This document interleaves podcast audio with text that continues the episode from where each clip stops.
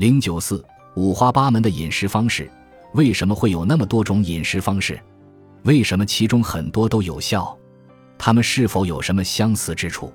我们先细数一下近几年较为成功和流行的饮食理念：低碳、高蛋白质、低碳、高脂肪、高蛋白质、低脂肪、高碳。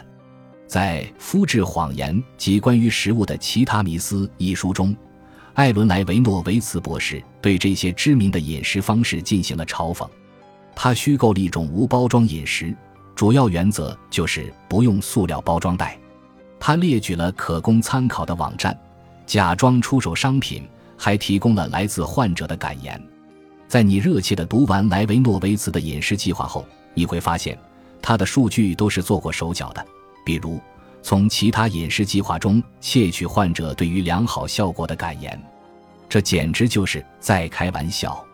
我治疗过很多这样的患者，他们都曾践行过上文中提到的某种饮食方式。他们可能已经控制住了体重，但还是面临着这样或那样棘手的健康问题，比如久治不愈的冠状动脉疾病和自身免疫性疾病等。下面。让我们深入了解一下这些饮食方式到底会给我们带来怎样的影响。